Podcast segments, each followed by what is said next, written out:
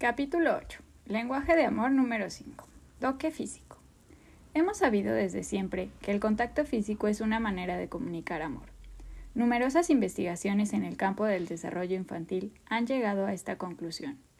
Los niños que son tenidos en los brazos, abrazados y besados, desarrollan una vida emocional más saludable que los que son dejados solos por largo tiempo sin contacto físico. La importancia de tocar a los niños no es una idea moderna. En el primer siglo, los hebreos que vivían en Palestina reconocieron que Jesús era un gran maestro. Traían a los niños para que los tocara. Usted recordará que los discípulos de Jesús reprendieron a esos padres porque pensaban que Jesús estaba demasiado ocupado para una actividad tan frívola.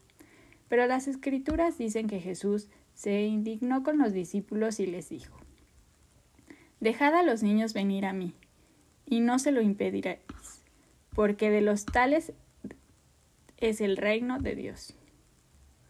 De cierto os digo que el que no recibirá el reino de Dios como un niño, no entrará en él. Y tomándolos en los brazos, poniendo las manos sobre ellos, los bendecía.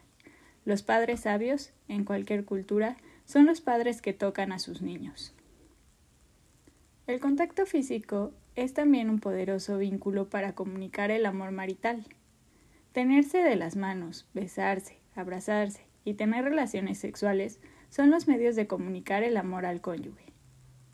Para algunos individuos, el contacto físico es su lenguaje amoroso principal. Sin eso, no se sienten amados. Con eso, su tanque emocional está lleno y se sienten seguros del amor de su cónyuge. Los antiguos decían, la manera de llegar al corazón de un hombre es a través de su estómago. Más de un hombre han sido engordados para el matadero por mujeres que han creído esta filosofía. Los antiguos, por supuesto, no están pensando en el corazón físico, sino en el centro romántico del hombre. Sería más apropiado decir, el camino para el corazón de algunos hombres es a través de su estómago. Recuerdo aquel esposo que me dijo, Doctor Chapman, mi esposa es una cocinera de primera categoría. Pasa horas en la cocina. Ella hace esas comidas muy elaboradas.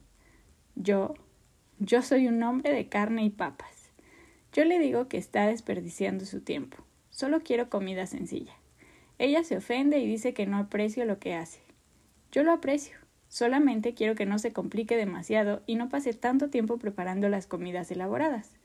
Entonces tendríamos más tiempo juntos y ella tendría la energía para hacer otras cosas. Obviamente esas otras cosas estaban más cerca a su corazón que la comida complicada. La esposa de ese hombre era una amante frustrada. En la familia en la que ella creció, su madre era una excelente cocinera y su padre apreciaba sus esfuerzos. Recuerdo haber oído a su padre decir a su madre Cuánto me siento ante comidas como esta, es fácil para mí amarte. Su padre era una fuente de comentarios positivos para su madre, por su habilidad para la cocina. En público y en privado, él alababa sus habilidades culinarias. Esa hija aprendió bien del ejemplo de su madre. El problema era que no estaba casada con su padre. Su esposo tenía un lenguaje amoroso diferente. En mi conversación con este esposo, no tomó mucho tiempo descubrir que las otras cosas para él significaban sexo. Cuando su esposa respondía sexualmente se sentía seguro de su amor pero cuando por cualquier razón ella se retiraba sexualmente de él, todas sus habilidades culinarias no lo convencían de que ella realmente lo amaba. Él no objetaba las comidas elaboradas, pero en su corazón eso jamás podría sustituir a lo que consideraba que era el amor. La relación sexual, sin embargo, es solo uno de los deleites en el lenguaje amoroso del toque físico. De los cinco sentidos, el tacto, a diferencia de los otros cuatro, no se limita solamente a determinada área del cuerpo. A través de todo el cuerpo se encuentran localizados unos diminutos receptores táctiles y sensoriales. Cuando esos lugares son tocados o presionados, los nervios llevan esos impulsos al cerebro. El cerebro, por su parte, interpreta estos impulsos por lo que percibimos que la cosa que nos tocó es caliente o fría, dura o suave, si causa dolor o placer. También podemos interpretarla como amante u hostil. Algunas partes del cuerpo son más sensibles que otras. La diferencia se debe al hecho de que los diminutos receptores táctiles no están esparcidos indistintamente por el cuerpo, sino colocados en grupos. Así, la punta de la lengua es totalmente sensible al tacto, mientras que la espalda o los hombros son menos sensibles. Las puntas de los dedos o la punta de la nariz son otra área extremadamente sensibles. Nuestro propósito, sin embargo, no es entender la base neurológica del sentido del tacto, sino más bien su importancia psicológica. El contacto físico puede producir o romper una relación, puede comunicar odio o amor. Para la persona cuyo lenguaje principal de amor es el contacto físico, el mensaje sonará más alto de las palabras te odio o te amo.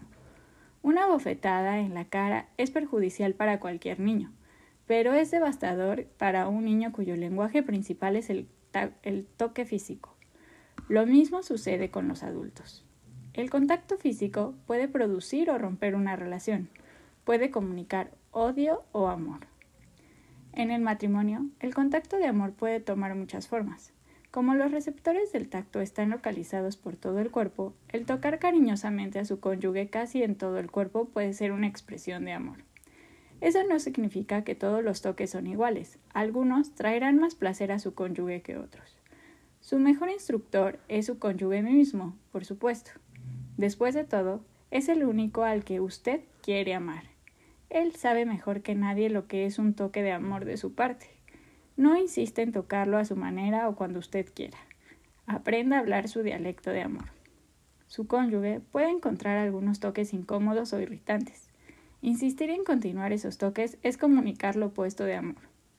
Eso indica que usted no es sensible a sus necesidades y que le importa poco las percepciones de su cónyuge acerca de lo que es agradable. No cometa la equivocación de creer que el toque que le brinda placer a usted también le brindará placer a su pareja. El contacto de amor puede ser explícito y demanda toda la atención ya sea para un mensaje de la espalda o para las caricias sexuales que culminan en el coito. Por otro lado, el contacto sexual puede ser implícito y requiere solo un momento, tal como poner su mano sobre su hombro mientras sirve una taza de café o rozar su cuerpo cuando va a la cocina. Los, los contactos explícitos obviamente toman más tiempo, no solamente para el contacto, sino para desarrollar el entendimiento de cómo comunicar amor a su cónyuge de esta manera. Si un mensaje, si un masaje de la espalda comunica el amor en voz más alta, entonces el dinero, el tiempo y la energía que se gasta en emprender a ser un buen masajista estará bien invertido. Si la relación sexual es el dialecto principal de su compañero, Leer y aprender sobre el arte del amor sexual mejorará su expresión de amor. El contacto de amor implícito requiere poco tiempo, pero mucho entendimiento, especialmente si el contacto físico no es su lenguaje principal de amor y usted no ha crecido en una familia dada a las caricias. Sentarse muy juntos en el sofá para mirar su programa favorito de televisión no requiere tiempo adicional, pero puede comunicar altamente su amor. Tocar a su cónyuge yendo donde está sentado al otro lado de la habitación toma solo un momento. Tocarse el uno al otro cuando se sale de la casa y cuando se regresa puede consistir solamente en un breve beso o abrazo, pero dice mucho a su cónyuge. Una vez que descubra que el contacto físico es el lenguaje principal de amor de su cónyuge, usted está limitado solamente por su imaginación en cuanto a las maneras de expresar amor. Descubrir nuevas maneras y lugares para el contacto físico o las caricias puede ser un desafío emocionante. Si usted no ha sido un acariciador escondido, podría descubrir que se añade una nueva faceta al hecho de comer afuera con su cónyuge. Si no está acostumbrado a tomarle las manos en público, usted puede llenar el tanque emocional de su cónyuge mientras caminan por el patio de estacionamiento. Si usted normalmente no la besa tan pronto como entran en el automóvil, descubrirá que esto hace mucho más gratificante sus viajes. Abrazar a su cónyuge antes de que vaya de compras no solamente puede expresar amor, sino que hará que vuelva más pronto a casa. Pruebe nuevos toques en nuevos lugares y deje que su cónyuge le haga saber si los encuentra agradables o no. Recuerde, su cónyuge tiene la palabra final. Usted está aprendiendo a hablar su lenguaje. El cuerpo es para tocarlo. Todo lo que hay de mí está en mi cuerpo. Tocar mi cuerpo es tocarme. Alejarse de mi cuerpo es alejarse de mí. En nuestra sociedad, darse las manos es una manera de comunicar apertura y acercamiento social a otra persona. Cuando en raras ocasiones un hombre rehúsa dar la mano a otra persona, comunica un mensaje de que las cosas no están bien en su relación. Todas las sociedades tienen alguna forma de contacto físico como medio de saludo social. El hombre norteamericano promedio no se siente cómodo con el abrazo de oso y el beso europeos. Pero en Europa eso tiene la misma función que nuestro apretón de manos.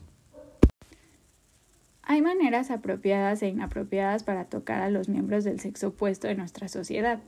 La reciente atención que se ha dado al hostigamiento sexual ha traído luz sobre las maneras inapropiadas. Dentro del matrimonio, sin embargo, lo que es apropiado e inapropiado en cuanto al contacto físico está determinado por la pareja, dentro de amplias directrices. El abuso físico es, por supuesto, considerado inapropiado por la sociedad y se han formado organizaciones sociales para ayudar a la esposa maltratada o al esposo maltratado. Claramente, nuestros cuerpos son para tocarlos, pero no para abusar de ellos. Si el lenguaje principal de amor de su cónyuge es el contacto físico, nada es más importante que tenerla entre los brazos cuando llora. Esta edad se caracteriza como la edad de la libertad sexual. Con esta libertad hemos demostrado que el matrimonio abierto, donde ambos cónyuges son libres para tener intimidad sexual con otros individuos, es descabellado. Los que no ponen objeción sobre las bases morales ponen objeción sobre bases emocionales, algo que tiene que ver con nuestras necesidades de intimidad y amor, no nos permite dar a nuestro cónyuge tal libertad. El dolor emocional es profundo y la intimidad se esfuma cuando nos damos cuenta que nuestro cónyuge se ha involucrado sexualmente con otro. Los archivos de los consejeros están llenos de registros de esposos y esposas que tratan de superar el trauma emocional de un cónyuge infiel. Ese trauma, sin embargo, es complicado para el individuo cuyo lenguaje principal de amor es el contacto físico. Lo que él anhela profundamente el amor expresado por el contacto físico es ahora dado a otra persona. Su toque emocional de amor no solo está vacío, sino que ha quedado desbaratado por una explosión. Habrá que hacer reparaciones masivas y profundas para que esas necesidades emocionales sean suplidas. Crisis y contacto físico. En un tiempo de crisis nos abrazamos el uno al otro. ¿Por qué? porque el contacto físico es un poderoso comunicador de amor. En tiempos de crisis, más que cualquier otra cosa necesitamos sentirnos amados. No siempre podemos cambiar los acontecimientos, pero podemos sobrevivir a ellos si nos sentimos amados. Todos los matrimonios experimentamos crisis. La muerte de los padres es inevitable. Los accidentes de automóvil dejan inválidos y matan a miles cada año. La enfermedad no respeta a las personas. Las desilusiones son parte de la vida. Lo más importante que se puede hacer por su pareja en tiempos de crisis es amarla. Si el lenguaje principal de amor es el toque físico, nada es más importante que tenerla entre los brazos mientras llora. Sus palabras pueden significar muy poco, pero el contacto físico comunicarán su cariño. Las crisis dan una oportunidad única para expresar amor. Sus tiernas caricias se recordarán mucho tiempo después de que la crisis haya pasado.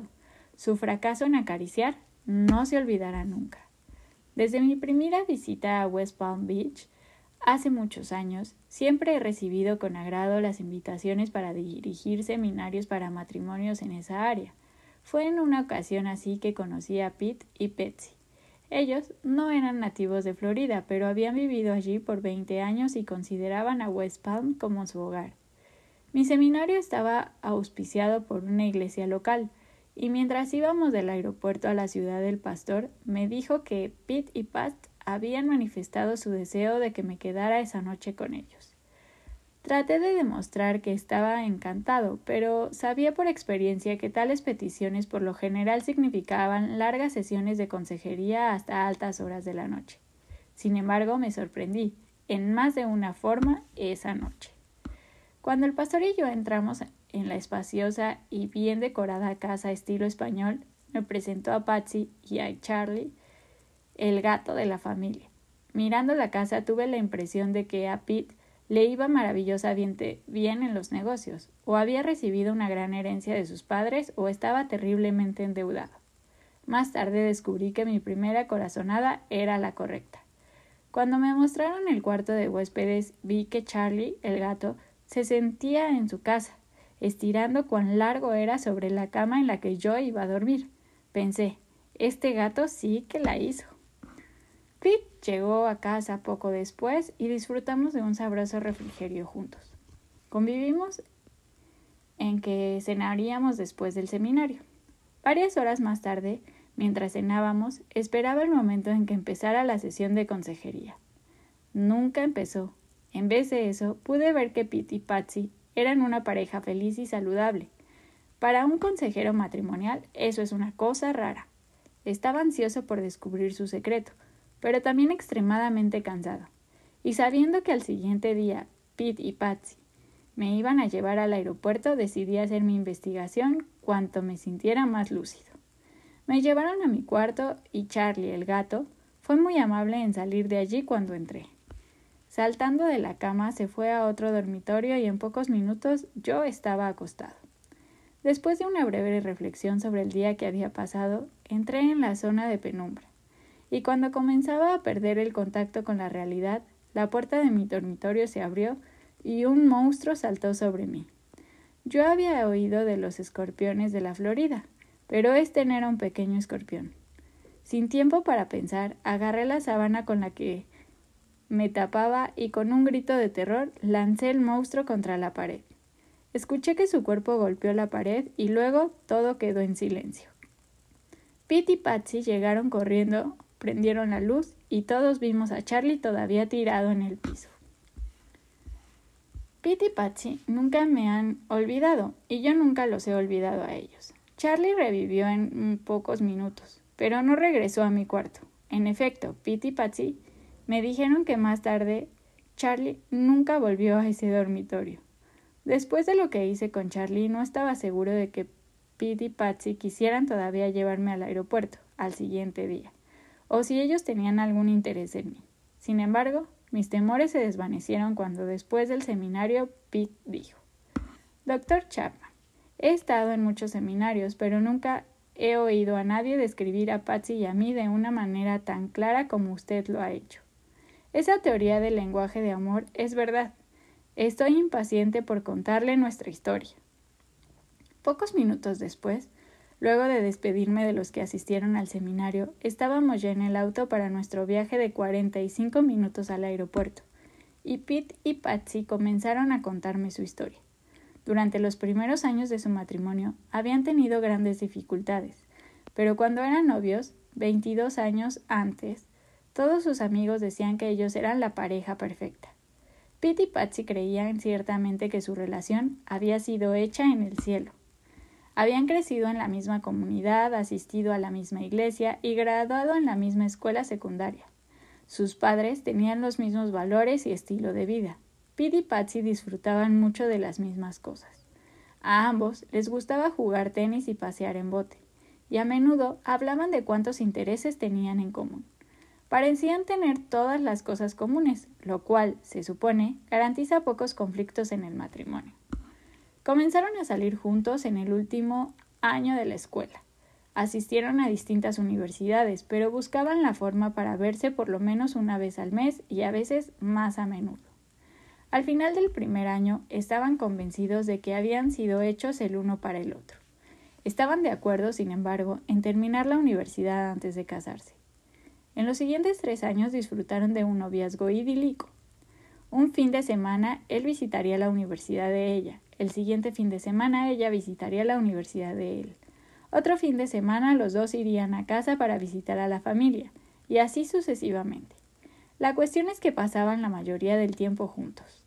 La cuarta semana de cada mes habían acordado no verse, dándose tiempo el uno al otro para dedicarse a sus propios intereses con excepción de acontecimientos especiales como cumpleaños. Ellos mantuvieron permanentemente ese horario.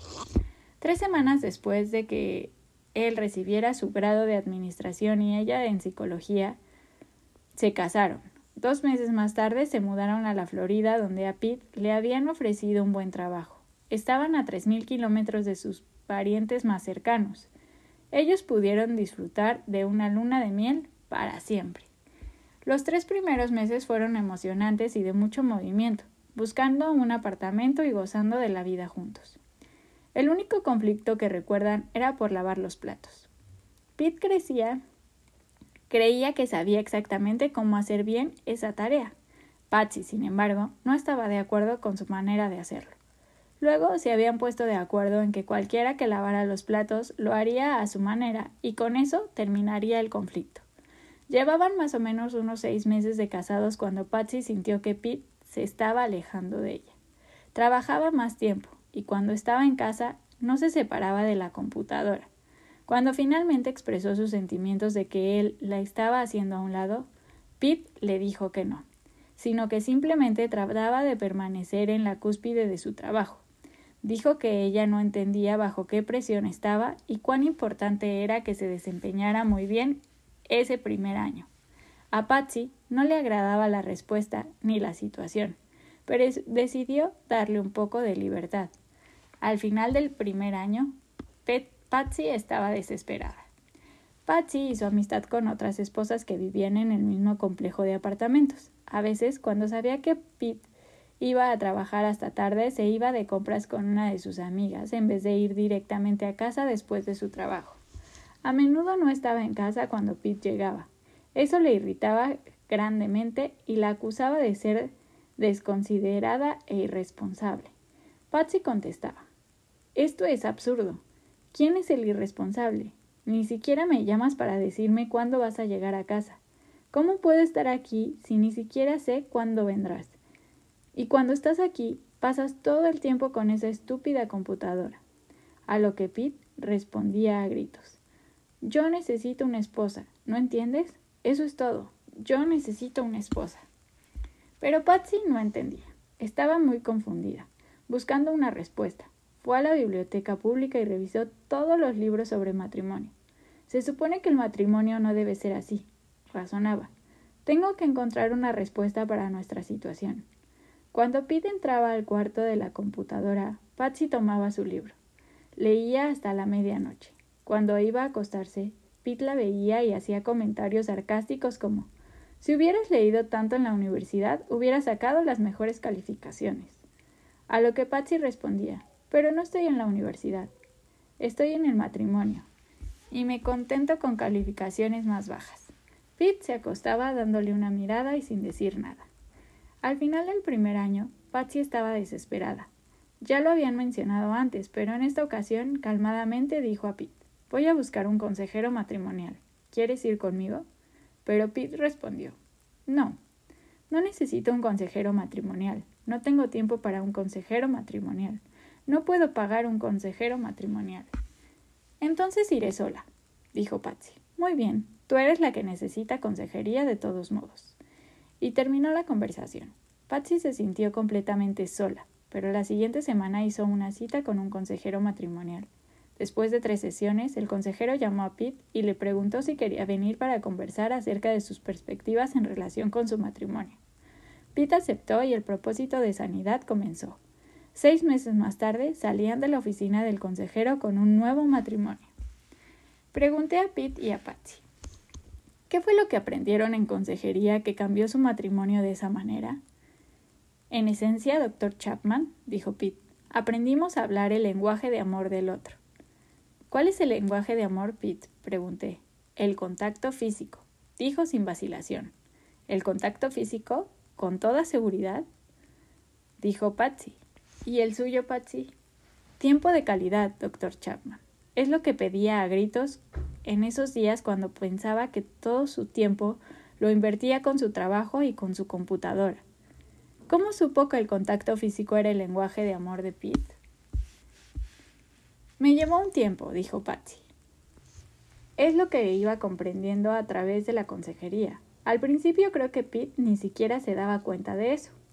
Ella tiene razón, dijo Pete. Estaba tan inseguro en mi propio sentido del valor personal que nunca hubiera podido podido identificar ni reconocer que la falta del contacto suyo me había separado de ella.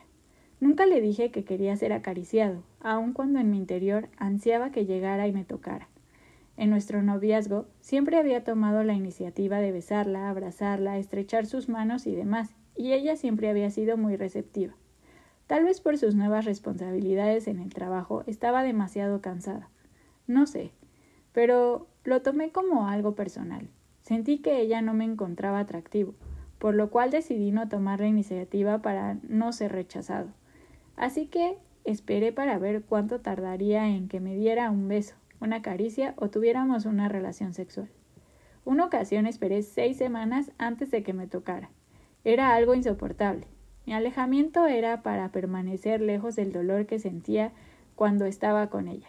Me sentía rechazado, no querido y no amado. Entonces Patsy dijo No tenía idea de lo que sentía. Sabía que estaba lejos de mí. No nos besábamos ni abrazábamos como lo hacíamos antes pero suponía que, como estábamos casados, eso ya no era tan importante para él. Sabía que estaba bajo presión por su trabajo. No tenía ni idea de que quería que yo tomara la iniciativa. Él tiene razón. Pasaban semanas sin que lo tocara. No se me pasaba por la mente. Preparaba las comidas, limpiaba la casa, lavaba y trataba de permanecer fuera de su camino. Francamente no sabía qué más podía hacer. No podía entender su alejamiento ni su falta de atención hacia mí. En verdad, no me importaba si me besaba o, abrazaba. Si me daba su atención, entonces sí me sentía amada. Llevó algún tiempo descubrir la raíz del problema, agregó ella. Pero una vez que descubrimos que no estábamos llenando las necesidades de amor del otro, comenzamos a cambiar las cosas. Cuando tomé la iniciativa de darle el contacto físico fue sorprendente lo que sucedió.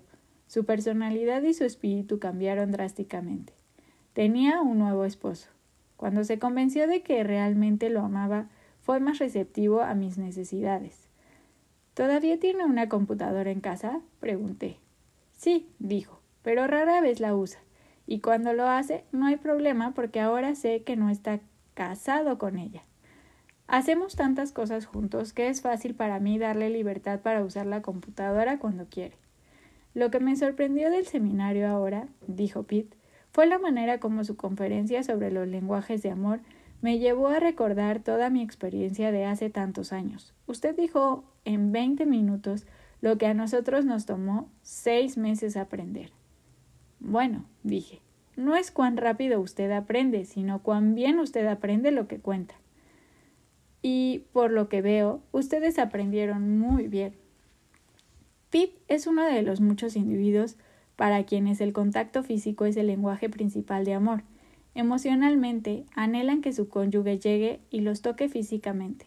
Tomarse de las manos, frotarse la espalda, abrazarse, tener relaciones sexuales. Todos esos y otros toques de amor son el salvavidas emocional de la persona para quien el contacto físico es el lenguaje principal del amor.